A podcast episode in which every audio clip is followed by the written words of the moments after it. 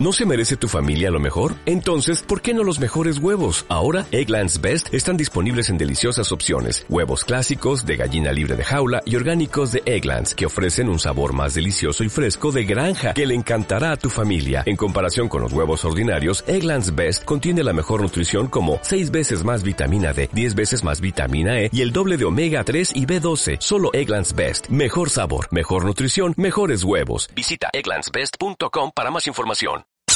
Este mes en Revista MOA, The Digital Love Issue.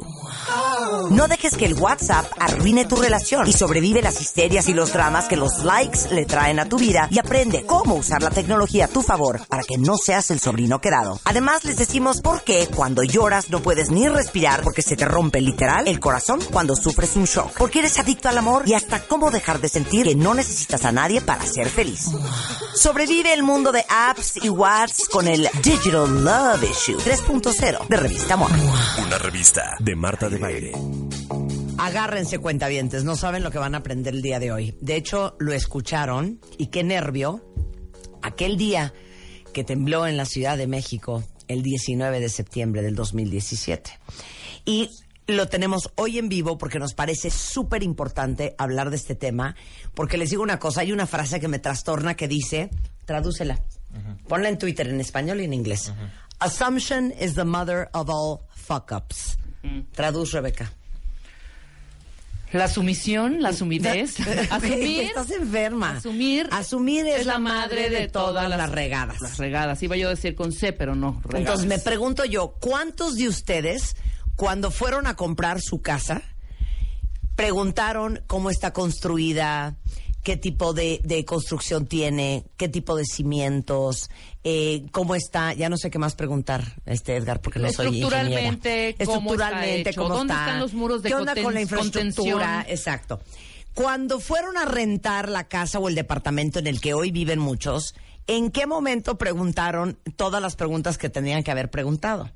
¿Cuántos de ustedes conocen a alguien que perdió la casa en este temblor? Sí, mucha gente. Bueno, entonces les trajimos el día de hoy al doctor Edgar Tapia Hernández, nada más y nada menos que doctor en ingeniería estructural, profesor investigador, miembro de la Sociedad Mexicana de la Ingeniería Sísmica, ha sido profesor visitante hasta en la Universidad de California en San Diego.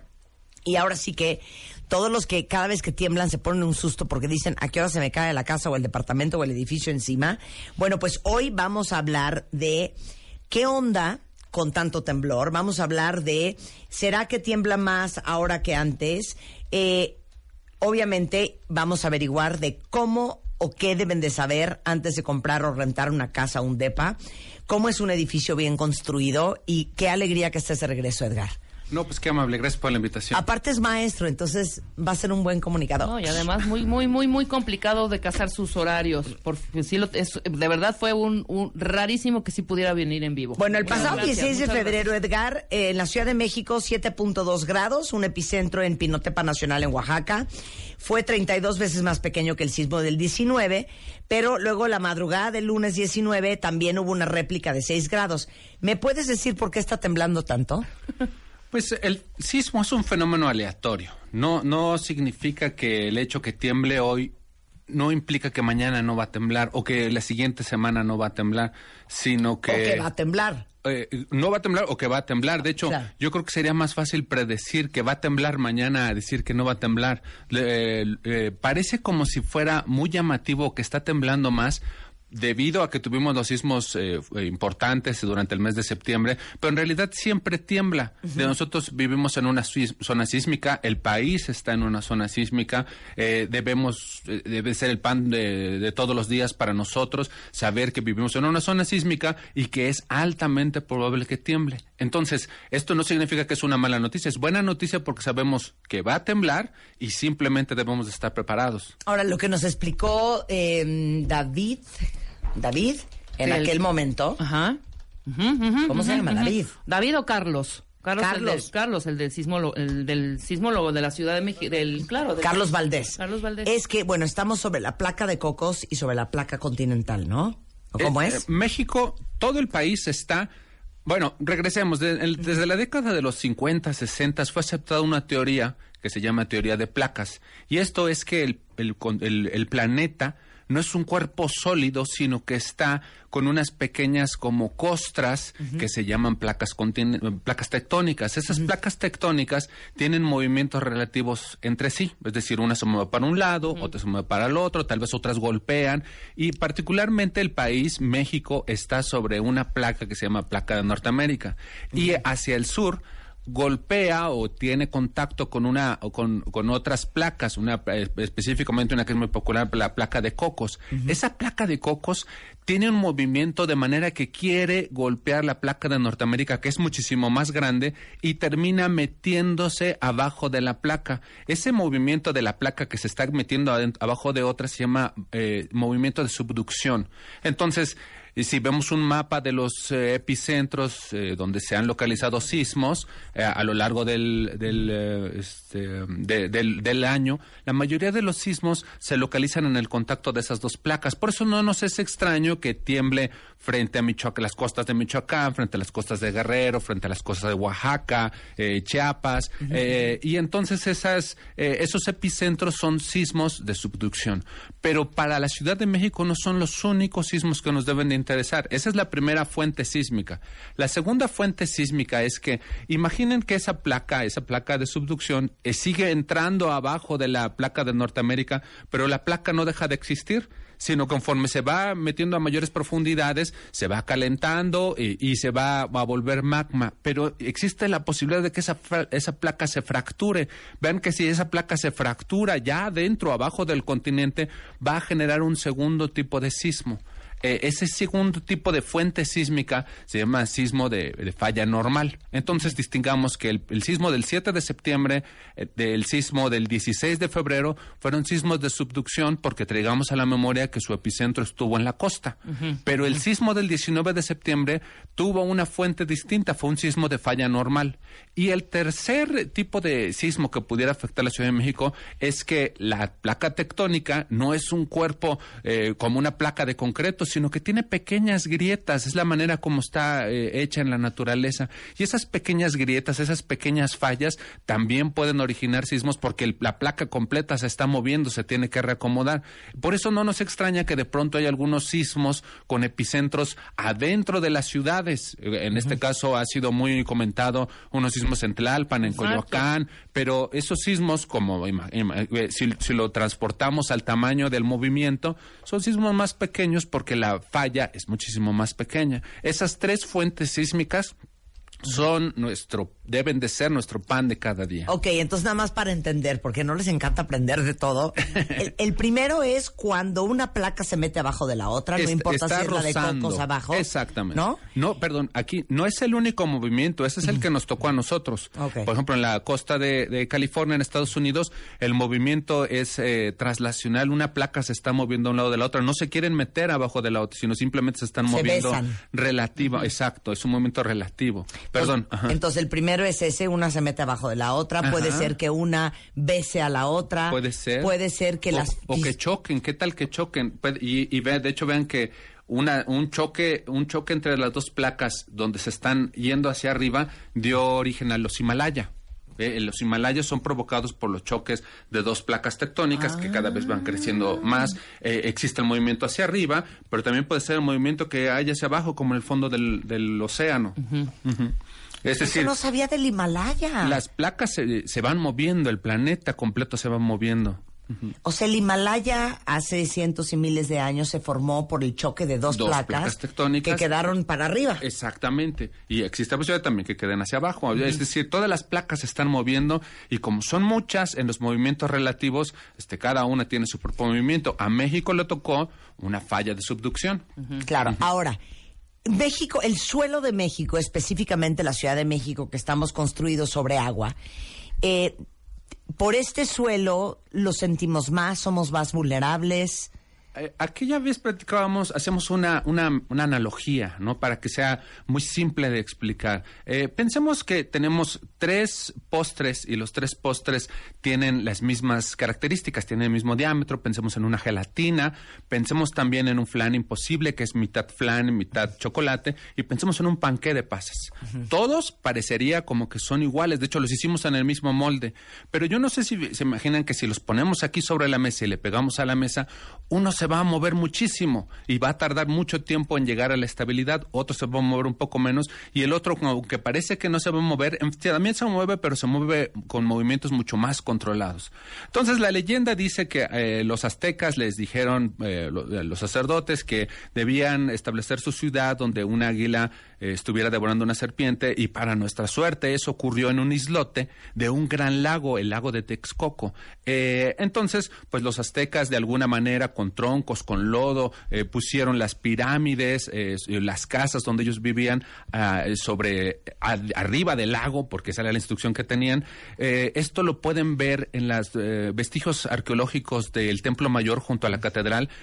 si dan una caminata por ahí van a ver que la pirámide principal tiene como muchas subcapas como si hubieran hecho una pirámide adentro de la otra. Y esto es porque hacían una pirámide y como estaba en un lago, se les hundía, hacían otra encima, se les volvió a hundir, hacían otra encima y se les volvió a hundir. Y a los españoles, cuando conquistaron, dijeron, creo que la estrategia que tenemos que hacer aquí es borrar todo vestigio y hacer nuestra ciudad arriba de la ciudad que ellos tenían pero era un lago. Así que la ciudad fue creciendo. Si vemos algunas pinturas de los siglos XV, siglos XVI, es muy común que hubieran canales porque era un lago. Eh, eh, así que nuestra ciudad, una parte de nuestra ciudad está cimentada sobre la gelatina, el lago. Otra parte que no es propiamente lago, digamos que sea el flan imposible, que tiene un poco de flan y tiene un poco de suelo un poco más firme. Y otra parte que es firme en sí misma. No es, no es que no eh, tenga excitaciones sísmicas. El panqué también se puede desboronar, pero tiene muchísimas más controladas. Por ejemplo, para los que nos están escuchando de otras partes de la República Mexicana o del mundo,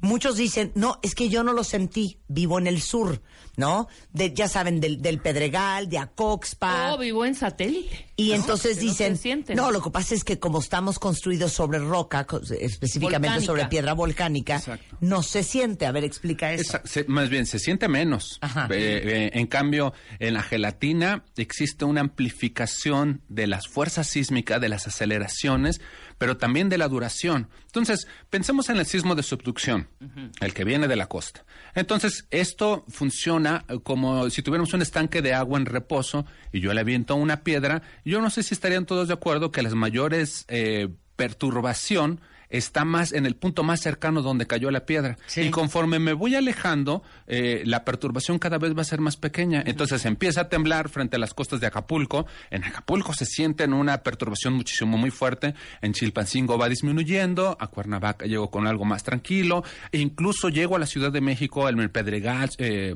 ciudad, ciudad Universitaria, muy tranquilo. Y entro a la zona del lago, llego a la gelatina y tengo una amplificación no solamente de la aceleración que se traduce en la fuerza fuerza sísmica que va a tener que resistir los edificios, sino también en la duración del sismo. Entonces, aunque en la costa el sismo haya tenido una menor aceleración y una, menor duración, en la gelatina tenemos una amplificación significativamente eh, importante, que es el sismo del 16 de febrero, del sismo del viernes. Claro, porque tarda más tiempo el agua en regresar a su estado natural. Exacto, como la gelatina, digamos. Claro. Interesante. Va a temblar más. Eh, sí, sí, la, realidad es que eh, eh, hagamos un recuento. Tembló en Chiapas magnitud 8.2, 7 de septiembre. Hubo un sismo de falla normal en Em, el 19 de septiembre, acaba de temblar eh, en Pinoteca Nacional, pero no existe ninguna, pues, ninguna restricción que ahora tiemble frente a Guerrero, que tiemble frente a las costas de Jalisco, de Michoacán. En el Ajusco, en Tlalpan. Eh, eh, bueno, ya, ya comentamos que esos sismos de este, adentro de la ciudad tienen una magnitud significativamente menor. Si, si, si, si viéramos un poco la historia de esa sismicidad, son sismos de 2 grados, sismos de 3 grados, que tal vez sí personas sí lo llegan a sentir, pero es comparable a que pase un tractocamión en la calle, en algunos edificios, a veces eh, es más fuerte el movimiento del tractocamión que el propio sismo de 2 grados. Mm. Claro. Si tuvieras que calificar la forma en que está construido México, tomándose en consideración lo que sabemos, sabemos el suelo que en el que estamos viviendo, sabemos la alta sismicidad del país y de la ciudad, ¿qué calificación le darías eh, comparado con otros países como por ejemplo Japón, que tienen una gran conciencia de la responsabilidad y la obligación que tienen de construir bajo los estándares más importantes del diseño y reglamento sísmico a nivel mundial. Claro, vean, eh, cada, cada lugar tiene su propia sismicidad. Ah, rescato que hace un momento decíamos que mm, la Ciudad de México tiene claramente zonas de eh, suelo blando, de suelo de transición y suelo de roca, suelo firme. Pero muchas ciudades, por ejemplo Oaxaca o Guadalajara, también tienen clasificaciones de los tipos de suelo. Es decir, cada ciudad o cada eh, eh, lugar tiene sus propios retos a vencer. Y esto lo rescato porque Japón, por ejemplo, tiene eh, la particularidad que tiembla abajo de ellos. A nosotros no tiembla la mayoría de las veces abajo de la ciudad, sino que tiembla en la costa y nuestro reto es cómo manejar esas amplificaciones sísmicas. si, si, si, lo comparamos con cualquier otro lugar del mundo, el problema que nosotros tenemos en la Ciudad de México o el, el reto que tenemos que enfrentar es muchísimo, muy grande. Esto ha, ha, obligado, ha requerido que la investigación sísmica mexicana enfrente las particularidades únicas de la ciudad. No existe otra ciudad que esté eh, cimentada en zonas sísmicas sobre un ex lago o que tenga las características. Es que todo mal. Desde un Lo del nopal y la serpiente y el águila nos pasó a fregar es que esa visión, exacto. Esa visión estuvo esa visión pésima. estuvo, uf. Sí, bueno. O sea, si tú hubieras existido, le hubieras dicho al sacerdote, no, hijo. Eh, vámonos No aquí a la zona sísmica, a la, a roca volcánica. Regresando del corte, no solamente cómo construyen el Japón, eh, cuáles son los nuevos reglamentos de diseño sísmico en México y lo más importante de todo, la próxima vez que ustedes renten una casa, un departamento, compren una propiedad y hoy en día, donde estén viviendo, ¿Qué cosas deben de preguntar? ¿En qué se tienen que fijar? Y hoy, ¿cómo pueden saber que su casa o su departamento o la oficina donde trabajan es suficientemente segura?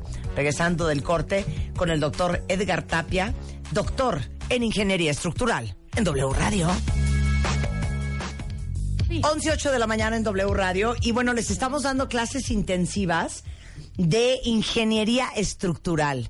Y también les estamos dando clases de por qué tiembla tanto en México, los diferentes tipos de sismos, con el doctor Edgar Tapia Hernández. Imagínense a quiénes les trajimos. Al doctor en ingeniería estructural, profesor investigador, miembro de la Sociedad Mexicana de Ingeniería Sísmica, profesor visitante de la Universidad de California en San Diego y todo un experto en ingeniería estructural y sismos. Entonces ya la primera parte les explicamos por qué tiembla tanto en México. Y ahora vamos a la parte que nos preocupa a todos. La versión más reciente del reglamento de diseño sísmico se acaba de publicar ahorita en diciembre del 2017 y básicamente es un documento con los resultados de las investigaciones que se han hecho en México y alrededor del mundo que sea competitivo a nivel mundial y este para que podamos construir como Dios manda.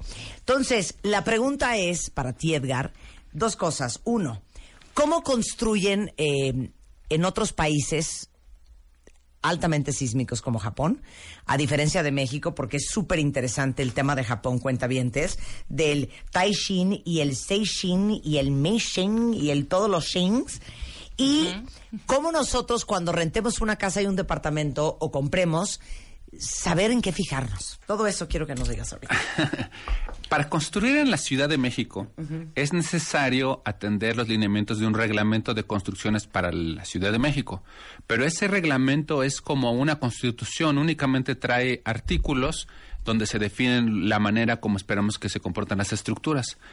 Y ese reglamento llama a capítulos. Esos capítulos se llaman normas técnicas. Existen normas técnicas para por materiales, tal vez por concreto, para estructuras de acero y particularmente para las demandas existen demandas de viento, pero a nosotros nos compete el día de hoy comentar de las normas de sismo. Esas normas técnicas para diseño por sismo deben ser atendidas para hacer cualquier tipo de edificio, desde la casa más pequeña hasta los edificios más eh, eh, grandes. En México es una federación, así que todos los municipios están en libertad o tienen el derecho de hacer su propia eh, reglamento. Exactamente. Entonces, cada una de las ciudades o de los municipios debe también atender eh, o tiene sus propias normas técnicas, de manera que si yo construyo una casa en Oaxaca o construyo una casa en San Luis Potosí, debo de atender el reglamento que seguramente llama a unas normas técnicas de diseño por Seguramente va subrayado y entre comillas. sí, sí, hay muchas cosas por hacer. Eh, desafortunadamente, eh, muchas veces tenemos, la gente recurre, sobre todo en, en otras ciudades, recurre a manuales, como el más popular de ellos es un manual que eh, publica eh, la Comisión Federal de Electricidad. Ese es un manual, un esfuerzo eh, genuino por intentar cubrir todo el tipo de estructuración, pero se trata de un manual, que lo más importante es atender la reglamentación. Y entonces decíamos que en la Ciudad de México existen las normas técnicas complementarias de diseño por sismo, y la versión más reciente fue publicada en diciembre de 2017. Esto no quiere decir que se publicó, que se empezó a trabajar en ellas después del sismo de septiembre, sino que es un esfuerzo que se ha estado realizando desde hace mucho tiempo a través de comités técnicos conformados por eh, despachos, eh, los, los, despachos más competitivos, investigadores más competitivos, eh, intercambio de opiniones, foros, para establecer cuáles son los lineamientos mínimos que debe de, cumplir una estructura. Y esos lineamientos son tan competitivos como los de cualquier otra ciudad alrededor del mundo. Mencionamos aquí el caso de Japón, pero hay ciudades eh, muy eh, sometidas a demandas sísmicas como Chile, como Estados Unidos, incluso como Canadá, que también tienen sus propios reglamentos y nuestro reglamento es tan competitivo como el de ellos. estamos muy bien. Para las condiciones que nosotros tenemos. Ellos no tienen ciudades como la que nosotros tenemos acá. Nada más que quiero que expliques una cosa. No, sí, ese reglamento existe, ok, pero ¿cómo nos explicamos que se caigan edificios relativamente nuevos o que sigan operando edificios que realmente sí saben que tienen daños estructurales gravísimos, como el de Álvaro Obregón era clarísimo que era una negligencia y corrupción. ¿Y los de portales que lleva casi nuevos? Aquí da pie a comentar esto. Cuando vamos a comprar un carro, eh, usualmente vamos y preguntamos quién es el fabricante, de dónde es, cuáles son los planos, dame las especificaciones del motor, cómo son las características que tiene, cómo va a reaccionar ante un choque, cuánto tiempo se va a tardar en frenar. Es, es decir, eh, no solamente qué tan bonito está, sino cómo va a funcionar en una eventualidad. Y cuando vamos a comprar una casa o vamos a rentar una casa, no lo hacemos. Y hay de fabricantes a fabricantes. Así como en los carros, también hay de, de diseñadores a diseñadores. Eh, eh, sí, sí, sí es cierto que tenemos eh, cosas muy evidentes que no funcionaron bien en algunos edificios durante el sismo del 19 de septiembre del año pasado. Pero también hay que subrayar que también hay muchos edificios, incluyendo los más altos o los que tenían la mayor cantidad de personas. La torre de Vancomer, la torre mayor, que ni Claro, que funcionaron bien y son edificios nuevos diseñados por despachos competitivos, en análisis racionales, en análisis serios, eh, donde los planos están a la vista de todos, todo el mundo sabe quién construyó, quién revisó, quién supervisó, todos sabemos. También es verdad que hay muchos otros casos en donde esa información no está disponible. Es más, yo voy a hacer un homenaje en vida a estos eh, seis edificios. La Torre de Reforma. O sea, son, son edificios en la Ciudad de México a prueba de sismos. La Torre de Reforma tiene un diseño geométrico que le permite absorber la fuerza de un temblor y tiene un sistema antisísmico. La torre ejecutiva de BBVA Bancomer, sus cimientos empiezan a 52 metros por debajo del suelo, lo que hace capaz de soportar un sismo de 9 grados. A ver, léete la que sigue, la Torre Mayor. Eh, la eh, Torre Mayor. Torre Mayor está preparada para aguantar un sismo dice aquí de hasta 8.5 grados. Esto no, no funciona así. Sí. La, eh, el, sismo, ya porque decíamos que es energía liberada y, y esa energía se libera por allá y acá son aceleraciones. Pero tiene 98 amortiguadores la Torre Mayor que le permiten reducir el esfuerzo estructural ante un terremoto. Eh, la Torre del Caballito. Este edificio fue aislado sísmicamente y anclado al suelo con 185 pilotes de concreto que penetran a 60 metros. Reforma 222 está equipado con 50 amortiguadores sísmicos a lo largo de la estructura y 78 pilotes de acero con una profundidad de 50 metros. Y por último, el Senado de la República. Eh, para garantizar la seguridad estructural, las pilas alcanzan 51 metros de profundidad, llegan hasta la segunda capa dura del subsuelo. Normalmente en la Ciudad de México las pilas de las construcciones se apoyan a 33 metros de profundidad en la primera capa dura y este está muy bien hecho. Pero qué preocupación que no tenemos ni idea cómo están construidos los edificios y las casas en los que vivimos. Yo- Yo creo que acá nos falta un icono de la ciudad o del país, la Torre Latinoamericana, Esa la no se Torre cae, Latino. ¿verdad? que además está en zona del lago. A ¿no? ver, ¿por qué no se cae la, ¿no? to- la Torre Latina? Eh, eh, básicamente, eh, eh, vean pr- primero también vean que la mayoría de estos edificios que acabamos de comentar acá están en, en- en el plan imposible. Están en el suelo sí. de transición. Pero y, y solamente un- unos cuantos de estos, entre los que destaco la Torre Latinoamericana, están en la gelatina. Pero y entonces lo que pasa es que el sismo llega y eh, la Torre Latinoamericana tiene una manera de bailar, de responder al edificio. Eso, este concepto se llama periodo fundamental. La manera como ella responde es muy largo, de manera que aunque la gelatina se mueve así, la, la Torre Latinoamericana tarda más tiempo en sabe, enterarse o de saber que está temblando y cuando ya está en un movimiento franco, el sismo se terminó.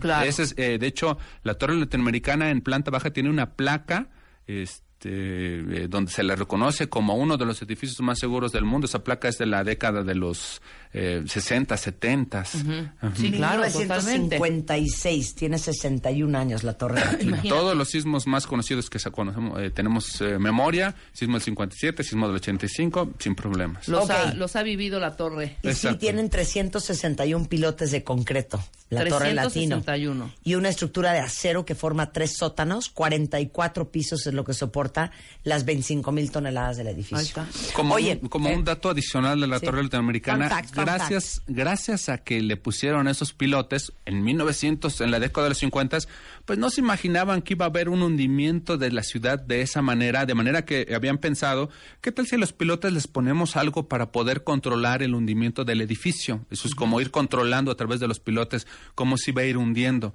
Pero la ciudad se ha hundido tanto que ya no hay manera de, de, se- de permitirle que la, eh, la Torre Latinoamericana que no emerja. Y si alguna vez han caminado por ahí, cada vez hay que ponerle más escalones porque la ciudad se va hundiendo y la Torre Latinoamericana, gracias a que está apoyada sobre esos pilotes en el terreno firme, entre la, en, la, ca- en la capa firme a 33 metros, va emergiendo. Es un caso similar al Ángel de la Independencia o el Monumento de la Revolución. Esas eh, construcciones cada vez van eh, emergiendo conforme seguimos eh, eh, extrayendo el agua del, del ex lago de Texcoco. Qué, incor- qué increíble. Ahora, ahora sí ahí les va la lista.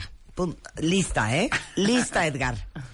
¿En qué nos tenemos que fijar a la hora de rentar o comprar una casa o departamento hoy? Si ya estamos viviendo ahí, ¿qué hay que preguntar? ¿Qué hay que averiguar? Claro, es muy importante esto porque hemos enfatizado acá que vivimos en una zona sísmica, pero no todas las zonas son iguales. Si yo acepto o quiero vivir en algunas colonias en el centro, en la Condesa, en la colonia Roma, pues eh, cada vez eh, va a ser, eh, tengo que llevar la conciencia de que va a tem- va- voy a vivir en una zona sísmica, que va a temblar Claro. y que este y tengo que afrontar esto. Claro. Entonces, Uno. supongamos que, que voy a, a- a- tenemos aquí algunos algunos eh, eh, algunas cosas que hay que enfatizar eh, supongamos que voy a rentar o que voy a comprar o incluso ya vivo ahí hay que verificar cómo son las salidas de emergencia. Eh, tal vez si existen una escalera, si existen más, más salidas de emergencia eh, del lugar donde para evacuar en caso de sismo. Y esto, esto eh, también me ayuda a enfatizar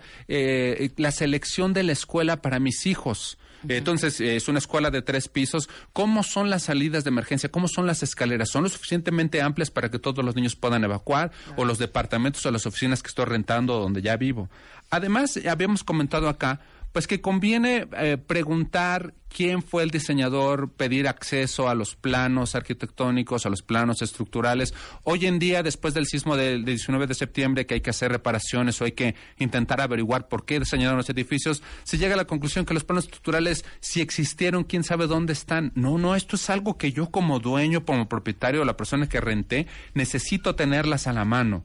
Eh, conviene también pues ver cuál es el entorno de la estructura que voy a rentar o donde voy a vivir o incluso de la oficina, cómo son las construcciones aledañas, si están apropiadamente separadas, si es una estructura que está en construcción o incluso que está abandonada, son cosas que necesito tener eh, en cuenta y, y comentamos también del uso del suelo. Existen edificios que fueron diseñados como departamentos y después se hicieron oficinas y ahora son bodegas. Eso afecta el comportamiento sísmico del edificio. El edificio no se hizo para eso. Sería como ah, eh, un carro, utilizarlo para carga, un carro como, eh, este, de pasajeros, utilizarlo para carga y decir, eh, ¿por qué se me descompuso? porque no está hecho para eso. Qué miedo. Sí, sí, eh, ejemplos de estos tenemos graves. Eh, por ejemplo, en el centro, en la Ciudad de México, en, durante el sismo de septiembre de 1985, hubieron muchos edificios que estaban hechos como oficinas y con el paso del tiempo se convirtieron en comercios y los pisos superiores en bodegas de los propios comercios de telas y terminaron en el suelo, exactamente. No es un mal cálculo, es que el edificio no estaba hecho para eso. ¿no? Eh, A ver, si el edificio tiene estacionamientos subterráneos, ¿eso da paz o quita paz? Eh, usualmente tenemos, cuando llegamos a un lugar, eh, hay que fijarnos cuál es la estructuración que tiene. Si tiene columnas, si logro identificar columnas o si tiene muros.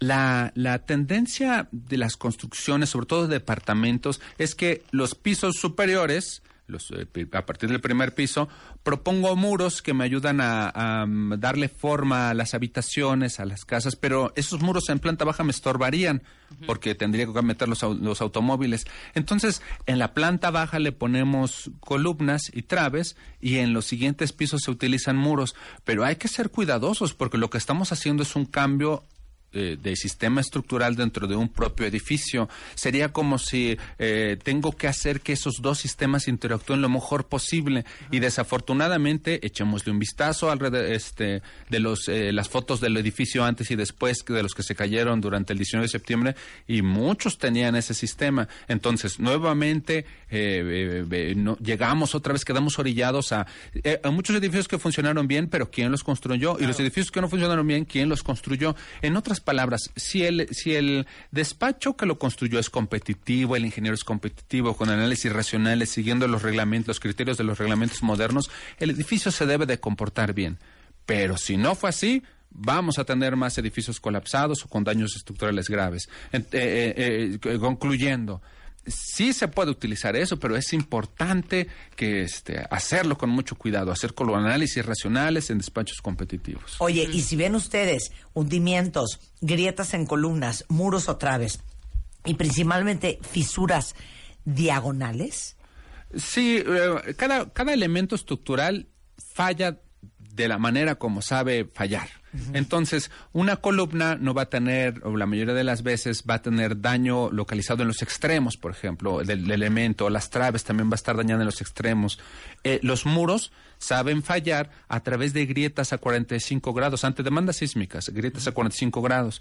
Eh, si damos un recorrido por la ciudad, vamos a identificar muchos edificios que tienen menos o más daño, ustedes no están impecables, eh, porque algún poco del daño se hizo en el, sismo del 85, tal vez sobrevivió en el sismo del 17 o al revés, el sobrevivió en el del 85 y se dañó un poco en el sismo del 17. Pero si se trata de mi patrimonio, es como, como pensar que el automóvil que compré en la agencia nunca va a requerir mantenimiento. Por supuesto que sí lo va a requerir, eh, evidentemente va a implicar a veces hacer análisis adicionales o hacer revisiones adicionales, em, eh, eh, pero yo, yo creo que lo vean como una inversión. Es, si no se hacen análisis o no se em, ve el comportamiento, el desempeño de la estructura a a través de los nuevos reglamentos, pues ¿cómo vamos a establecer eso? O sea, lo que quiere decir el doctor eh, Edgar, Tapia es que el no pedir los planos arquitectónicos, estructurales y de instalaciones a, pues a la persona a la que le estás comprando la casa. Es como tener sexo con alguien a quien no le pediste un examen de SIDA. y luego te mueres y no entendiste por qué. Exacto. Igual, ¿eh? Y se lo digo a Juan para que me entienda Pedro. Sí, sí, es una buena analogía, exactamente. gustó mi analogía? Sí, sí, sí, exactamente. ¿Cómo crees? Eh, de pronto identificamos que algunos de los edificios que se dañaron o que, o que incluso colapsaron fueron hechos por firmas incluso extranjeras. Eh, hemos platicado acá que la ingeniería sísmica mexicana es muy competitiva y de hecho las, mu- me- yo les digo de primera fuente que muchos de los edificios que a veces se diseñan en el extranjero deben de, tienen revisiones por ingeniería mexicana y la ingeniería mexicana le hace ver a la ingeniería extranjera que hay cosas que no consideró del todo bien en su, mo- en su análisis, en claro, su modelado. Miren, yo les voy a dar los datos de la Sociedad Mexicana de Ingeniería Sísmica. Si les urge un ingeniero estructural, ahí les va. Es smis.org.mx o en Facebook, que es la Sociedad Mexicana de Ingeniería Sísmica. Igualmente, si quieren contactar al doctor Edgar Tapia Hernández, es etapiah.hotmail.com. Este, tú nos puedes ayudar a conseguir ingenieros estructurales si necesitamos que nos vengan a ver cómo está el asunto, ¿no? Sí, sí, Algún sí. conocido Ha- tendrás. Hago, hago ver que no en todos los casos es necesario hacer análisis. Ya, eh, Claro. También yo he escuchado gente que está muy mortificada porque quiere hacer análisis de su edificio. Y, y bueno, ¿usted tiene los planos? Sí. ¿Le han hecho modificaciones? No. ¿Se comportó bien en el sismo del 85? Sí. ¿Se comportó bien en el sismo del 17? Sí. Pues duerma tranquilo, ¿no? De- Todo, todo parece Claro. estar bien. En cambio, los casos en donde hay daño e incluso este, puede estar en riesgo la vida, este, sí hay, es importante que mm, se vea como una inversión para el patrimonio. Gracias, Edgar. Un placer tenerte acá. Gracias por hacer espacio en tu agenda y venir a platicarnos. Es una eminencia este hombre. Son las 11.26 de la mañana en W Radio. Vamos a hablar con Mario Guerra los ocho pretextos que inventamos todos para no cambiar lo que sabemos que tienen que, que tenemos que cambiar. Claro. Y luego más adelante viene Mentiras el musical. Es que nos pidieron venir al programa porque querían que cantáramos Rebeca y Ah, yo es con que nosotros. andan un poco cansadas dos de las- dos Fue de una las sorpresa, una sorpresa para nosotros. Exacto. De hecho, creo que están casteando. ¿eh? Exacto. Por si te quieres poner las pilas. Regresando del corte en W Radio, no se vayan. Marta de baile. Ahora en Spotify. Salud, amor, neurociencia, inspiración. Los especialistas, los playlists, los matamestas y los mejores temas. Marta de baile llega a Spotify. Dale play.